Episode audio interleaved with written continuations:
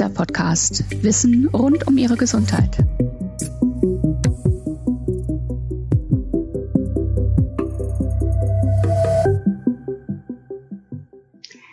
...2019 schien die Sonne in Deutschland laut Statista im Schnitt rund 1800 Stunden. Sachsen, Sachsen-Anhalt, Brandenburg und Berlin waren ganz vorn dabei. Am wenigsten zeigte sich die Sonne dagegen in Hamburg, Schleswig-Holstein und Niedersachsen. Sonnenstrahlung hat für uns Menschen eine hohe gesundheitliche Relevanz. Pflanzen ohne Licht gehen ein, Menschen auch, sagt Professor Dr. Nikolai Worm. Der Münchner Ökotrophologe ist freier wissenschaftlicher Berater und Dozent. Bis Juni 2020 war er Professor an der Deutschen Hochschule für Prävention und Gesundheitsmanagement in Saarbrücken. Zudem ist er Autor zahlreicher Bücher. 2009 erschien die Erstauflage seines Buches Die Heilkraft von Vitamin D. Und genau darum soll es heute gehen, um die Bedeutung von Sonne und Vitamin D für unseren Körper, unter anderem für unsere Muskelkraft. Herr Professor Worm, herzlich willkommen. Schön, dass Sie sich heute aus München zuschalten. Herr Professor Worm, was hat es denn nun mit dem Vitamin D auf sich?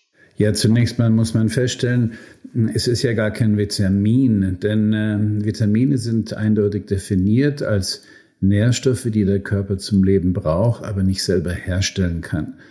Ähm, das Vitamin D können wir ja in großer Menge herstellen, sogar selbst, allerdings mit Hilfe der Sonne. Ähm, ja, wenn die Sonne unser Vitamin D-Hormon gebaut hat, dann ist das eben eine super wichtige Substanz, denn sie kann überall in unserem Körper, in den Zellen Gene aktivieren. Damit wir unsere genetischen Anlagen also zum, zum Ausprägen bringen, brauchen wir zumindest für über 1000 Gene dieses Vitamin D und das gelingt natürlich nur, wenn wir entsprechend versorgt sind damit. Herr Professor Baum, Sie haben gesagt, der Körper braucht Sonne, um Vitamin D herzustellen. Wie funktioniert das denn genau? Genau, wir haben in, in unserer Haut Cholesterin eingelagert und wenn UVB-Strahlen der Sonne darauf treffen, dann wird das Cholesterin umgewandelt in das Prävitamin D, also die Vorstufe. Das wird vom Blut resorbiert, kommt zur Leber. Die Leber macht eine richtige Transportform daraus und gibt es nochmal dann ab. Man nennt es dann das sogenannte 25-OHD oder ausgesprochen 25-Hydroxyvitamin D. Das kommt dann in, in den Kreislauf und das ist eigentlich genau der Wert, äh, an den man sich orientieren sollte. Den messen wir im Labor sinnvollerweise und der gibt dann Auskunft über den Status, also über den Versorgungsgrad, den wir gerade besitzen. Sie haben jetzt gerade gesagt, die Leber produziert diese Speicherform oder wandelt es in die Speicherform um. Und was passiert dann, wenn diese Speicherform gebildet ist? Wie geht es dann im Körper weiter? Genau, also die Leber behält einen Teil davon und speichert es in der Leber, aber ein Großteil wird an das Blut wieder abgegeben. Dann kommt es zu den Fettzellen und kann dort in unserem Fettgewebe als großen Vitamin D-Speicher eingelagert werden, sozusagen für die schlechten sonnenarmen Zeiten. Und ein Großteil geht über den Blutweg hin zur Niere und die Niere aktiviert diese Transportform zur aktiven Hormonform, das Vitamin D-Hormon. Das wird äh, als 1,25 Hydroxyvitamin D bezeichnet oder abgekürzt 1,25 OHD. Allerdings, das ist ein Wert, der wenig Auskunft gibt darüber, wie gut wir versorgt sind, denn der Körper hält dieses aktive Hormon immer hoch, so hoch es irgendwie geht, auch wenn unsere Speicher langsam abnehmen und, und zu Neige gehen. Der Körper wird immer versuchen, dieses aktive Vitamin D, dieses äh, Vitamin D-Hormon so hoch zu halten, dass der Körper einigermaßen versorgt ist. Und deswegen gibt es einfach keine gute Auskunft über unseren eigenen Versorgungszustand, denn ähm, die Speicher sind da nicht repräsentiert. Mhm.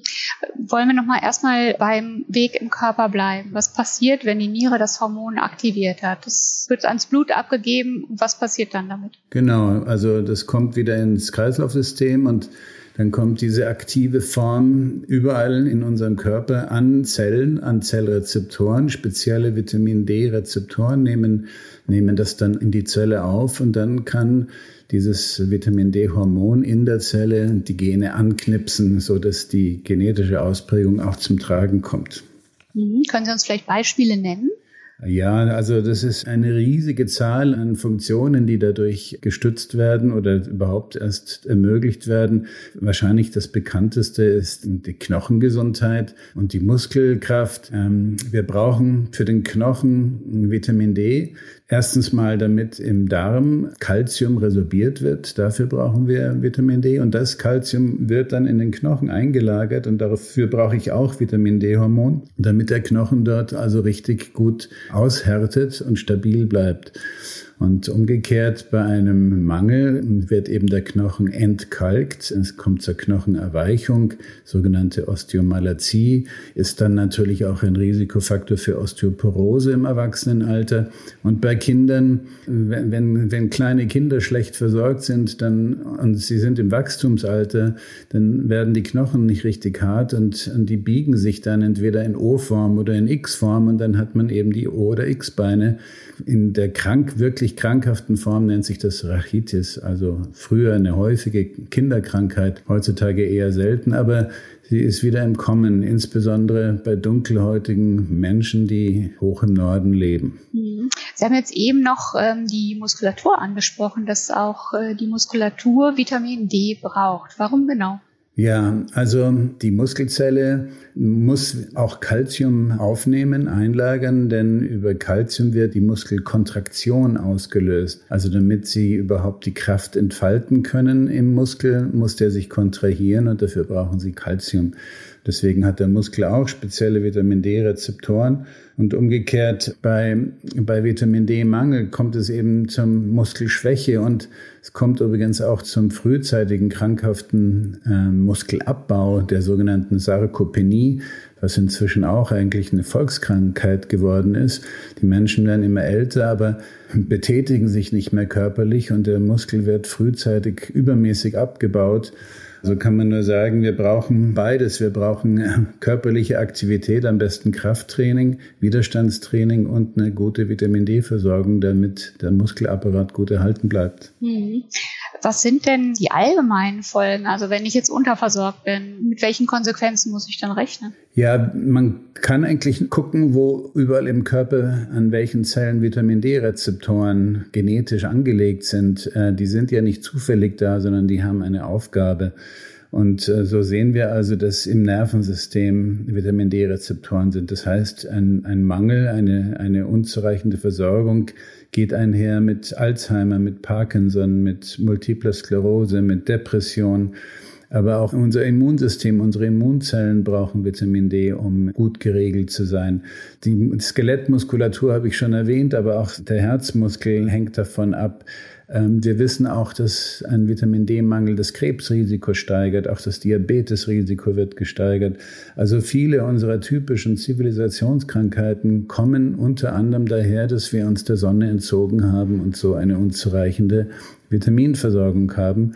Das Problem ist ja deshalb neu, weil wir uns mit unserem modernen Lebensstil der Sonne entzogen haben. Früher, als wir noch im Blendenschutz unterwegs waren, war die Vitamin D-Versorgung über das Sonnenlicht kein Problem. Das ist ein neues, hausgemachtes Problem. Hm. Das heißt, Sie sagen, man muss eigentlich häufiger rausgehen an die Sonne, jetzt nicht unbedingt im Blendenschutz umherrennen, aber wir müssen im Sommer an die Sonne gehen. Absolut. Also mit Verstand, mit Sinn und Verstand in die Sonne gehen. Und zwar ungeschützt, ganz wichtig, nicht mit Sonnenschutzmittel. Es gibt eine ganz einfache Faustregel. Man sollte unbedingt Hautrötungen vermeiden und als Schutzmaßnahme sagt man, die halbe Zeit an der Sonne bleiben, bis eine Hautrötung entstehen würde. Nun ist das ein bisschen abstrakt. Das ist je nach Hauttyp und Alter ein bisschen unterschiedlich, je nach Vorbräunung etwas unterschiedlich. Je brauner sie werden im Laufe der Zeit, desto länger dürfen sie auch an der Sonne sein, ohne dass es Probleme macht. Denn die, die braune Farbe der Haut ist ja der eigentliche Schutzmechanismus des Körpers gegen die Schädigungen, die durch Sonnenstrahlen entstehen können. Die Hautfarbe ist Melanin und dieses Melanin wird über Sonnenstrahlen aktiviert und dann sieht man diese Farbe. Und das ist eigentlich wie so eine Art Sonnenschirm, der sich aufspannt über der DNA, also über dem Zellkern mit der genetischen Information und schützt die DNA vor Schädigungen durch die Sonnenstrahlen. Was mache ich denn jetzt im Winter? Wenn ich rausschaue, es ist relativ düster und keine Sonne in Sicht. Was kann ich tun? Im Winterhalbjahr haben wir ein Problem, zumindest bei uns nördlich des 40. Breitengrades, also nördlich von Rom etwa, haben wir überhaupt keine Chance im Winterhalbjahr, also zwischen Mitte Oktober bis, bis Anfang Mitte April, über die Sonne Vitamin D aufzubauen. Der Einstrahlwinkel ist zu flach. Selbst mittags um 12 ist der Einstrahlwinkel der Sonne so flach, dass die Intensität auf der Haut nicht erreicht wird, um Vitamin D zu bilden. Das heißt, wir müssen auf unseren Speicher zurückgreifen und das können wir natürlich nur, wenn wir im Sommer einen ausreichenden Speicher angebaut haben, sozusagen in unserem Fettgewebe. Selbst im Sommerhalbjahr steht morgens und abends die Sonne so schräg, dass auch hier wiederum die Vitamin D-Bildung nicht möglich ist. Also wer nicht tagsüber an die Sonne geht, hat auch im Sommer Pech. Okay, jetzt liest man ja oft, äh, man müsse nur genügend Eier, Milch, Milchprodukte essen. Kann man sich über die Nahrung Vitamin D holen? Nun, also es ist in Spuren enthalten und ja, wenn man viel Milch und Joghurt und Käse isst, fetthaltigen, dann kann man ein bisschen zur Versorgung beitragen, aber im Endeffekt reicht es bei weitem nicht aus, um eine adäquate Versorgung zu gewährleisten. Das heißt, es gibt eigentlich nur ein Nahrungsmittel, was das könnte. Das wären fette Fische, also fetter Lachs, Wildlachs, äh, fetter Hering, fette Makrele ähm, die könnten das, dann müssten wir täglich 300, 400 Gramm davon essen. Dann wären die Meere leer, also ist das auch keine Option und dann bleibt schließlich nur noch das Supplement, also die Nahrungsergänzung durch, durch entsprechende Präparate. Und ähm, das ist das, was ich selber auch mache. Ich äh, nehme seit vielen, vielen Jahren im Winterhalbjahr täglich 3000 internationale Einheiten zu mir. Was ist bei Supplementen zu beachten? Wenn man sich zu einer Supplementeinnahme entschließt, sollte man ja auch wissen, wie viel man äh, zu sich nehmen möchte oder sollte. Dazu ist es sinnvoll, zunächst mal einen Test zu machen, einen äh, Bluttest, in dem festgestellt wird, wie hoch der 25 OHD-Spiegel, also die Transportform im Blut ist. Und die sollte sinnvollerweise bei 30 bis 40 Nanogramm pro Milliliter liegen. Ähm, ja, dann weiß man ungefähr so, wo steht man, wenn man sehr, sehr schlechte Versorgung hat. Also viele werden jetzt im Winter unter 10 sein. Die sollten am Anfang eine hohe Dosis nehmen, 5000, 10.000, vielleicht auch bis zu 20.000 am Tag für zwei, drei Wochen, um wieder auf eine normale Vitamin D-Versorgung zu kommen. Und dann reduziert man, je nachdem, wie, wie viel Körpermasse vorhanden ist, also Menschen mit großer Körpermasse brauchen mehr, kleine Menschen weniger und vor allen Dingen übergewichtige oder adipöse Menschen brauchen deutlich mehr, weil ja das Vitamin D weggespeichert wird in den Fettzellen und so eben nicht so gut zur Verfügung steht. Jetzt im Winterhalbjahr haben vielleicht, oder Anfang des Winterhalbjahres haben vielleicht noch viele genügend Speicher vorhanden. Wenn wir dann in den Januar, Februar, März hineinkommen, dann wird der Speicher immer leerer. Also eigentlich wäre die ideale Zeit im März zu messen, dann wüsste man, wie tief man eigentlich sinkt. Und dann wird man fürs nächste Jahr besser vorsorgen können. Aber es macht natürlich auch Sinn, jetzt schon mal nachzugucken, bevor man anfängt zu supplementieren.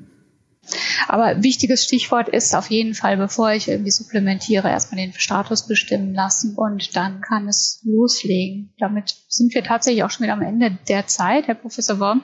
Ich danke Ihnen für Ihre Erklärung und Tipps. Liebe Hörerinnen und Hörer, wer seine Pflanzen in eine dunkle Ecke stellt, muss sich nicht wundern, wenn sie Blätter verlieren und eingehen. So ähnlich ist es nun auch mit unserem Körper. Damit er nicht schlapp macht, braucht er Licht, um zu leben. Und zwar ausreichend intensives Sonnenlicht im Sommer. Nur so kann er die Vorstufe eines Hormons bilden, das in seiner aktivierten Form Muskeln, Knochen und viele andere Organe am Laufen hält. Ein Check Ihres 25 OAD-Spiegels gibt Auskunft über Ihren aktuellen Versorgungsstatus. Ich bedanke mich bei Ihnen fürs Zuhören und freue mich, wenn Sie auch beim nächsten Mal wieder dabei sind. Bis dahin, geben Sie auf sich Acht, bleiben Sie stark, bleiben Sie gesund.